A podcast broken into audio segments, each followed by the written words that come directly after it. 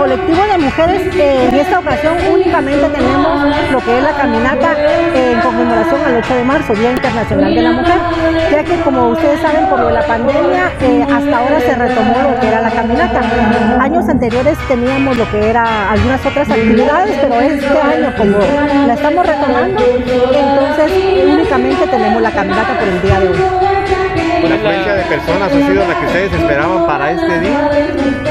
Fíjense que invitamos a más, perdón, invitamos a más eh, organizaciones, pero como en la tarde hay otra actividad, creo yo, entonces supongo que por eso, pero con el grupo que venimos estamos contentos porque sí asistieron varias personas a nuestro llamado y esperamos que para el próximo año ya sea mejor, ¿verdad? Porque como sabemos de que lo estamos retomando, personas todavía, todavía les da un poquito de pena, pero gracias a Dios contamos con un bonito grupo. ¿Cuál es la principal exigencia de este día? Como todos los años, el 8 de marzo conmemoramos el Día Internacional de la Mujer y asimismo eh, solicitamos, pedimos cada año eh, la reivindicación de nuestros derechos laborales, más que todo, ¿verdad? Eh, que se nos sea tomado en cuenta que tengamos equidad, que haya igualdad eh, entre hombres y mujeres. Eso es lo que siempre pedimos, igualdad de derechos. También se busca pues, eh, disminuir la violencia contra la mujer. Claro que sí, también tomamos ese tema, ¿verdad?